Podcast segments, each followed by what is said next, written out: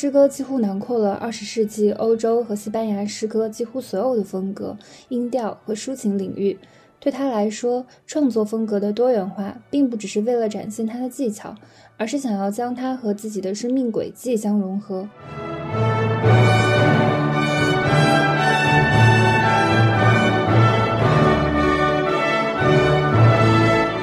这本小说借这个谋杀案，生动地反映出了加利西亚山区居民的生活及其政治倾向。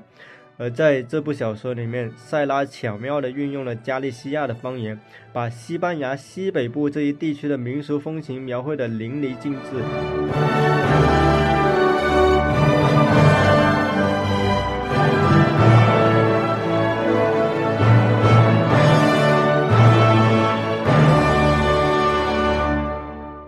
欢迎收听，我是夏周，我是忠诚。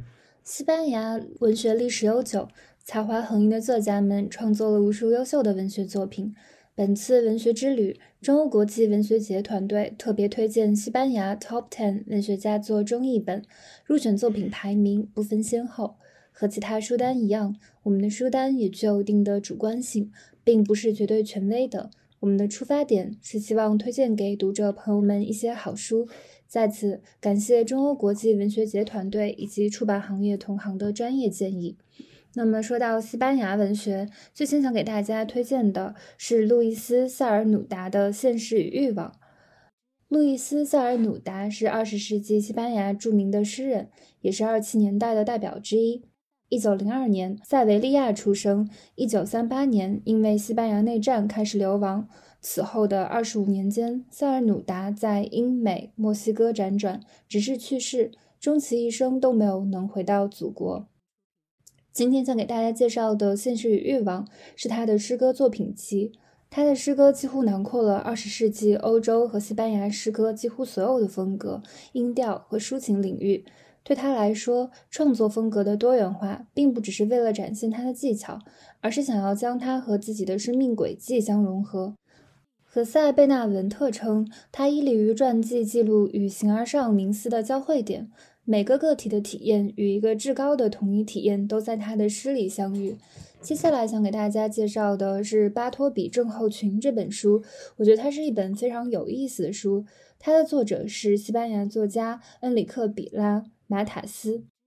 目前，恩里克·比拉·马塔斯已经出版了近三十本著作，题材包括了短篇小说、随笔，还有论文集。那么，巴托比这个名字，它其实是出自作家迈尔维尔在1853年出版的短篇小说集《抄写员巴托比》，因为他总是对生活说不。然后，在今天想给大家介绍的《巴托比症候群》这本书当中，马塔斯将主人公巴托比塑造成了一个驼背的公司职员。他虽然每天都去公司上班，但是他十分讨厌工作。每次主管给他布置任务，他都会回答“恕难从命”。并认为什么都不做是全世界最困难的事情。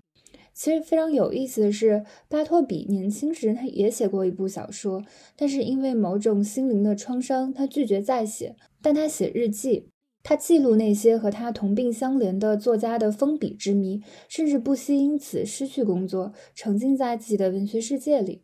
在出版这本书之前，马塔斯的影响力还局限在西语世界。而当这本充满了调侃语调的小说出版之后，马塔斯一举成为了具有世界影响力的作家。二零一三年，法国重要的文学期刊《文学杂志》将比拉马塔斯与诺贝尔文学奖获得者莫言、爱丽丝·门罗、帕慕克等诺贝尔文学奖得主一起并列为当今最具有影响力的作家。其实说到巴托比症候群，我自己还挺有感触的，因为我觉得小说中塑造的主人公巴托比，其实就是很多文艺青年的真实生活，就是其实每天过着很平凡的生活，但是依然有一颗向往的什么的心，可是这个向往却是不能被外人所理解的。这个情节其实就有点像一部电影，叫做《帕特森》。当然，这里就不细细展开。那么，其实说到这本书，我自己也想到一本，是乔莫·卡夫雷写的《河流之声》。那么，在《河流之声》里，卡夫雷也聚焦到一类人的困境里面。这个主人公蒂娜·布罗斯，她的生活经历了丈夫的背叛、儿子的出走，可以说是在一个低谷。但是在一个偶然的机会，她得到了一本笔记本。这个笔记的主人是已经故去半个世纪的数学老师，他曾经靠绘画赢得了小镇托雷纳首富埃利森达·比拉布鲁夫人的青睐。那么奥利奥尔死后，夫人数十年如一日推动教会将他册封为真福。笔记上的故事成了蒂娜布罗斯的精神支柱，一连串问题也向他抛来。了解奥里奥尔极力隐藏的真实身份究竟是什么？他那不知名的女儿最后流落何方？又比如，在蒂娜布罗斯的探秘中，他试图通过档案卷中墓碑制造者和证明的口述来拼凑出历史真貌，但是这种拼凑往往抵达是一个虚无之境。那么，《河流之声》这本书其实是就以一种如同吟唱般的沉郁顿挫的腔调来慢慢带我们进入一个。迷雾式的境地里面，这部小说的叙事语言在我看来非常的迷人。而同样具有一个迷人叙述语言的是卡米洛·何塞·塞拉的《为亡灵弹奏妈祖卡》。那么这本书曾经在2015年被漓江出版社引进，他的译者是李德明。塞拉出生于1916年，他曾于1989年获得诺贝尔文学奖。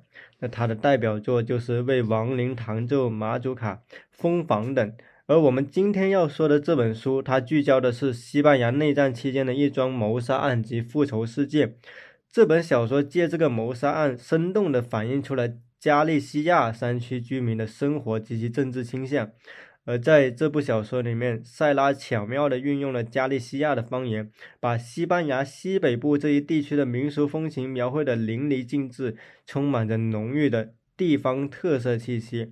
而西班牙文学界也认为这部小说是他晚年创作的一部高峰，可以被称作西班牙文学的经典之作。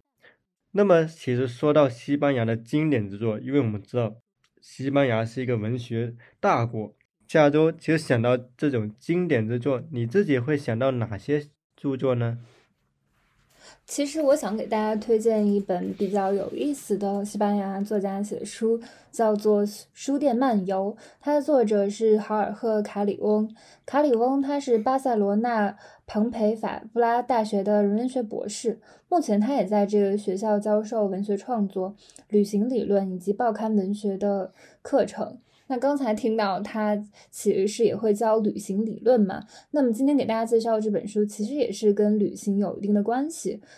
嗯，卡里翁他曾经说，在我的整个童年中，我一直有两个志向：当一名作家或者是私家侦探。后一个志向体现在了我对书店和书店历史孜孜不倦的探索上。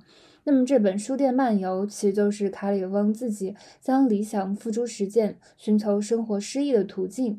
在这本书当中，卡里翁呢，他探访了五大洲的书店，串联起了古罗马时代到二十一世纪整个世界的图书贸易史。在这些大小不一、风格迥异的书店当中，卡里翁也像私家侦探一样，试图挖掘这些书店背后的故事。歌德、本雅明、博尔赫斯、马尔克斯、波拉尼奥的奇闻异事也记载其中。其实我自己也是一个每到一个地方都会去看一下当地那些最具有代表性的、有意思的书店的人，因为我觉得这些书店里面经常可以发现一些在平常的媒体资讯当中被我忽略的书。所以我觉得这本书店漫游，它也可以不仅可以当做一本欣赏世界各地书店的指南吧，它其实也是一本通过书店串联起来的世界文学史。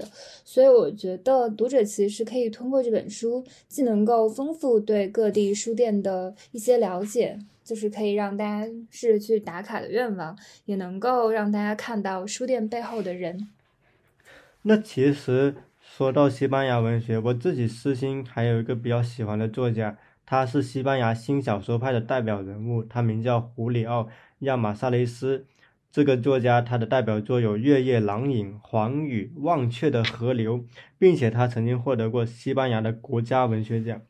这个亚马萨雷斯呢，你看他的面孔，其实呢长得很像个黑帮老大，但是他的语言呢又是特别的细腻婉转。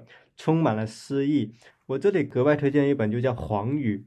这本《黄语》呢，其实就围绕着乡土与自然展开，但是呢，他写乡土写的并不粗糙，他其实是围绕着这个乡村里面的孤独和衰老以及人际关系来展开来叙事。亚马萨雷斯，他是将自然以及你在乡村中的孤独的人的灵魂。作为他重点关照的对象，他的文字里面实际上充满了对于现代文明的反思。那么在黄语里，小说就写到一个村里的磨坊，它已经关闭了，而村民们也逐渐离开了自己的故乡，只留下一对老夫妻。妻子因为无法面对孤独和衰老而想到自杀，而老人则孤独地留守在这个家乡。我们听到这个叙述，其实就能感受到黄语它弥漫的一种孤寂的情绪。所以，亚马萨雷斯这种对孤独的描绘其实是特别精准，因此他的文学的语言也并不仅仅能感染局限在一个国度的人，而是能够超越国度和地域的限制。那其实说到孤独，我自己还想到了《银儿与我》。其实下周之前也跟我一起读过这本书，那么他也说过，这本书实际上它反映的并不只有孤独，还有治愈人孤独的力量。那么在这里，你能不能跟我们仔细的讲一讲这个《银儿与我》为什么会有一种治愈人心的力量呢？嗯，《银儿与我》它是西班牙诺贝尔文学奖作家西梅内斯最重要的作品之一。这本书它其实是由一百三十八篇短篇散文构成的。主要就是西梅内斯，他带着自己心爱的小毛驴银儿走过喧嚣的市井，然后对他倾诉衷肠，甚至将银儿当作是自己的知己。我觉得西梅内斯他的语言非常的细腻温柔，包含了诗意，通过对西班牙南方乡野生活的描绘，投注了对底层民众的怜悯与同情。所以说他在抒情当中蕴含了非常深刻的思索与遐想。诺贝尔文学奖颁奖词就称。西梅内斯的西班牙文抒情诗成了高度精神和纯粹艺术的最佳典范。其实，中国诗人作家余光中先生也对《婴儿与我》有过非常高的评价。他说，西梅内斯是著名的现代诗人，但他最受一般读者欢迎的却是这本语量级的绝妙小品《银儿与我》。我觉得你问就是为什么它还能够起到治愈人心的作用，可能就是因为它并没有将底层符号化，而是真真正正的深入了市井，去关照这些普通人的生活，所以说才会让大家感觉到温暖吧。那么接下来想给大家推荐的是一部诗集，是洛尔加的《船在海上，买在山中》。那么其实，在诗的世界里，美国的著名的代表诗人是惠特曼。那么说起智利的话，读者也会想到聂鲁达。那么到了西班牙，其实就是洛尔加了。嗯，洛尔加呢，他是二十世纪西班牙著名的诗人。今天要给大家介绍的《船在海上，马在山中》，就是洛尔加的诗歌集，一共收录了三十一首他的传世之作。这本诗歌集呢，它还是由中国的诗人戴望舒翻译的，并且附上了诗人北岛对洛尔加的介绍与评价，并且收录了洛尔加基金会官方授权的洛尔加珍贵的历史照片和绘画手稿。对于西班牙来说，洛尔加是永远的安达卢西亚之子，他的诗歌蕴含着西班牙的灵魂，而他的离世可谓是西班牙现代史上一道难以愈合的伤口。那其实。你说到了洛尔加，我这里也想到了一个我觉得很迷人的一位作家，他名字叫阿尔贝托·门德斯。阿尔贝托·门德斯出生于1941年，他一生从事着编辑工作，而他一生也只创作了一部小说，但仅仅凭借这一部小说，他就获得了引人注目的文学成就。2002年，这部小说入围过马斯克斯奥夫国际奖。二零零四年，他得到了西班牙文学批评奖首届塞特尼尔奖。二零零五年，他被追授西班牙国家小说奖。这本小说就叫《盲目的向日葵》。《盲目的向日葵》可以被视作对西班牙内战的反思。小说由四个独立又互相关联的故事组成。他以作为战胜者的上尉投降，以躲藏在柜子里的父亲结束。阿尔贝托·门德斯试图通过这本小说证明。即便是战争中战胜的那一方，也不会拥有真正的胜利，等待他们的依旧是充满痛苦的失败的人生。最后，我想推荐的是阿佐林的《塞万提斯的未婚妻》。塞万提斯的未婚妻是一八九八派代表作家阿佐林的小品集，它包括了《古今风雨谈》等代表性文章。一八九八年，西班牙在与美国的战争中惨败，年轻的一代开始寻求救国图强的道路，先是激经历了激进主义，清算封建残余，后又转向民族主义，追寻西班牙的灵魂。阿佐林的作品。主要是用清淡而简洁的语言描绘西班牙的风物和人情，使人如临其境，如见其人。阿佐林的语调舒淡中略显忧郁，但是又耐人寻味。因此，我认为塞万提斯的未婚妻实际上是一部非常能反映西班牙某种民族性格的作品集。西班牙是文学大国，自古以来诞生了非常多优秀的文学作品。除了以上作家，塞万提斯、阿尔穆德纳·格兰德斯、安德烈斯·巴尔瓦、哈维尔·马里亚斯等，也是西班牙非常值得关注的作家。欢迎感兴趣的读者朋友们参考这份书单，开启一趟精彩的西班牙文学之旅。最后，如果您有其他好书推荐，非常欢迎联系我们，并附上书籍的推荐理由。让更多的中国读者朋友们能够读到优秀的欧洲文学作品。